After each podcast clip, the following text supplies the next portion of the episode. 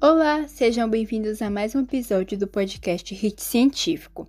Eu me chamo Camila, sou do nono ano do Colégio de Amado, da cidade de Itabuna, na Bahia, e hoje Stephanie e eu iremos trazer à tona algumas das reações químicas que ocorrem no dia a dia de todos nós e que geralmente passam despercebidas.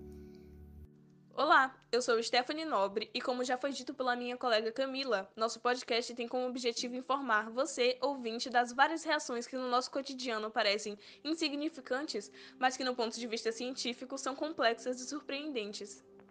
Bom, existem muitas reações químicas que fazem parte do nosso dia a dia. Por exemplo, quando vamos esquentar a água para preparar o café da manhã, estamos promovendo uma reação química, pois o gás do fogão está reagindo com o oxigênio do ar para poder produzir o calor que utilizamos quando cozinhamos os alimentos. Também temos outros exemplos, como o carro.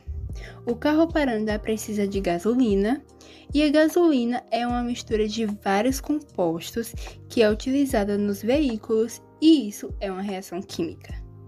Isso mesmo! Quando ocorre uma reação química, é quando as substâncias sofrem transformações em relação ao seu estado inicial, originando um ou mais tipos de matéria que se transformam em um novo tipo de matéria ou em vários novos tipos de matéria.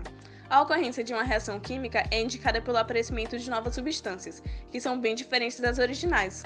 Quando as substâncias reagem, às vezes ocorrem fatos bastante visíveis, como desprendimento de gás e luz, mudança de coloração e cheiro, formação de precipitados e etc. Você, Stephanie, sabe como são classificadas as reações? Aposto que é mais fácil do que você pensa. Temos reação de síntese ou adição, que são aquelas que duas ou mais substâncias originam um único produto.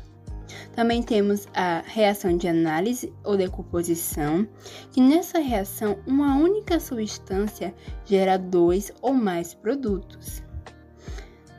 Temos a reação de simples troca ou deslocamento, que ocorre quando uma substância simples reage com uma composta, originando novas substâncias, uma simples e outra composta.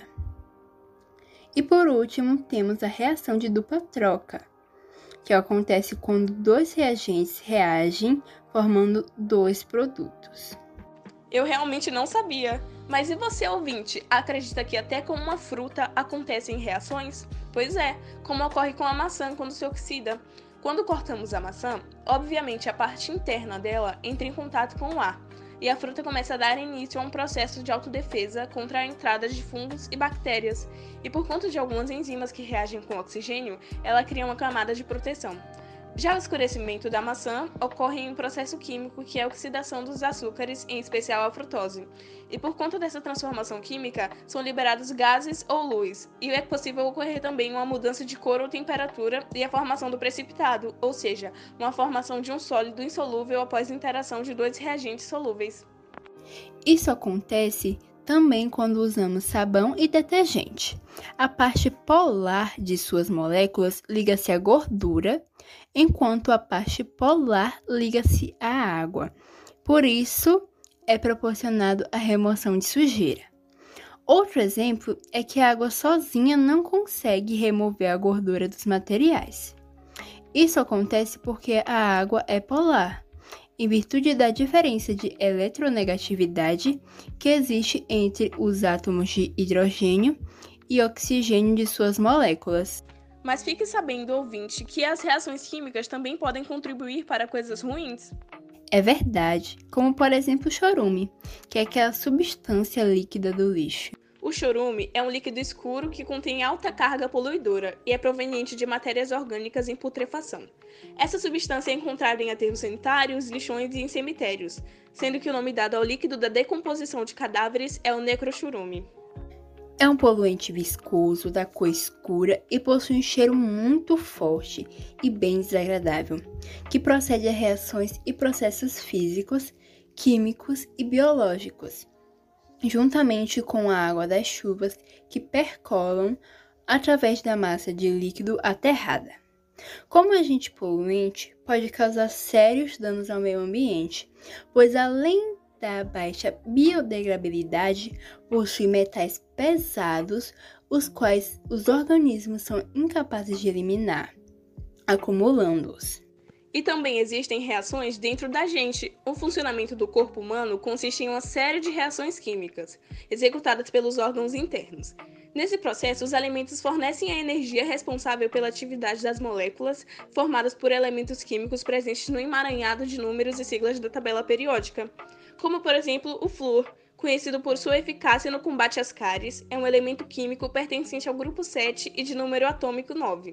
Depois de ser absorvido pelo estômago e pelo intestino delgado, esse mineral começa a desempenhar sua principal função, a formação de ossos e dentes. Isso também ocorre com o selênio. A castanha do Pará é a principal fonte dessa substância, presente também nos ovos, arroz integral, peixes e carne de frango. Na tabela periódica é o número 34. Entre as funções desempenhadas pelo selênio, destacam-se a participação na síntese de hormônios tireoidianos, a ação antioxidante, combatendo o envelhecimento das células. Além do chorume, ainda podemos citar como prejudicial o lixo. O lixo, principalmente aqueles descartados em lugares inapropriados, demoram muito tempo para se decompor. O tempo de decomposição do lixo no meio ambiente varia de acordo com o produto que está sendo analisado. Alguns materiais, como o vidro, demoram centenas de anos para sumir completamente do meio ambiente, enquanto outros, como papel, levam poucos meses.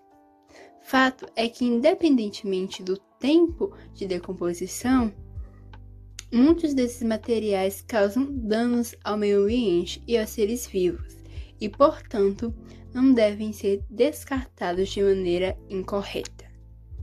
A borracha, o vidro e o plástico destacam-se pelo tempo que demoram para se decompor, podendo permanecer no ambiente por várias gerações. Ao permanecer no meio, podem colocar em risco várias espécies. O plástico está no ranking dos que mais matam. São variados os relatos de animais aquáticos que morrem em decorrência da ingestão de plástico ou porque ficam enrolados nesses materiais. Além disso, alguns materiais possuem substâncias tóxicas que poluem e matam espécies. Descartar o lixo de maneira adequada é fundamental para que materiais como plástico e vidro não permaneçam no ambiente causando danos às espécies. Portanto, é primordial termos consciência ecológica e repensarmos também nossos hábitos de consumo. Tudo que pode ser reciclado deve ser encaminhado para tal fim. Daí a importância de realizar a separação correta dos produtos que podem ser reciclados.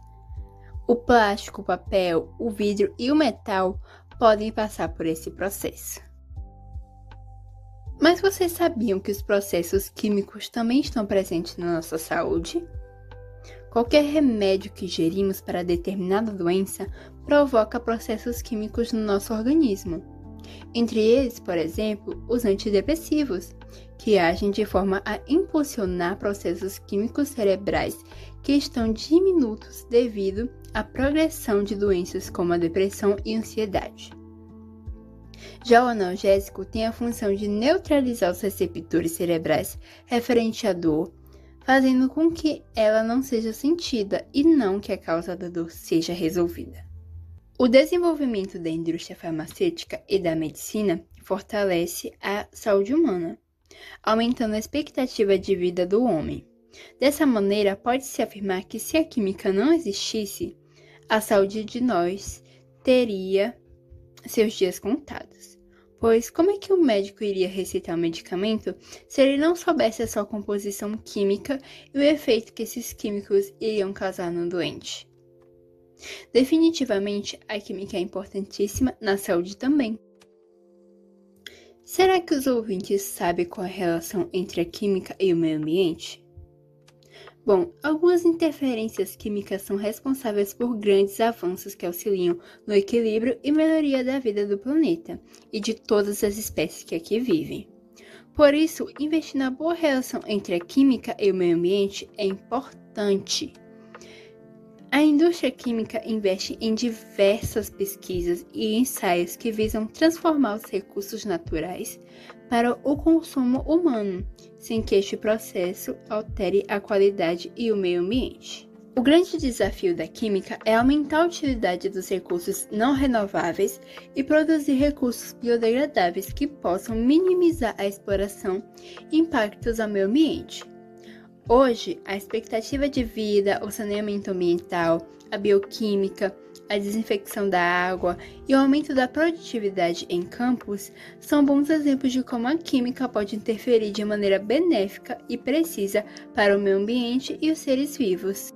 As reações químicas também ocorrem com as plantas, como por exemplo a fotossíntese. Como o próprio nome indica, é a síntese de carboidrato a partir de água e dióxido de carbono.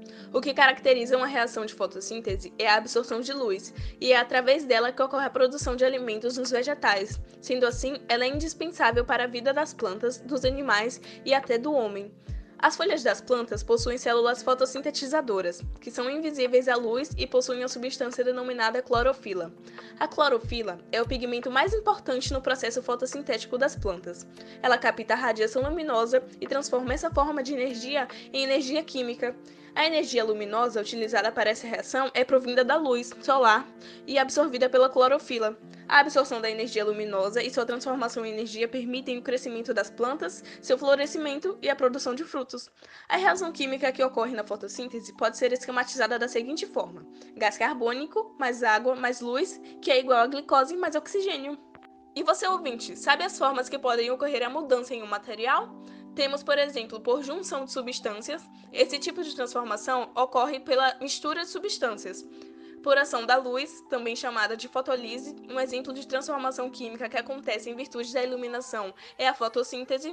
Temos também por ação do calor, como por exemplo o cozimento de alimentos, por ação mecânica, que é aquela que acontece quando há atrito entre substâncias, por exemplo, como acender um fósforo, e por fim, por ação da corrente elétrica. A eletrolise é um exemplo de transformação química por ação da eletricidade, que resulta em uma reação de oxidorredução. E chegamos ao final desse podcast maravilhoso. Eu e toda a nossa equipe agradecemos vocês por terem ficado e nos ouvido até o final.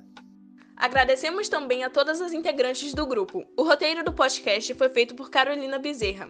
Toda a edição do áudio é feita por Raíssa Ribeiro. As pesquisas do assunto foram feitas por Isabelle Bezerra e Sofia Rocha. As pesquisas foram extraídas dos sites Brasil Escola e Flex Quest. Todas nós trabalhamos muito para trazer um podcast de qualidade. Ficamos por aqui e até o próximo episódio.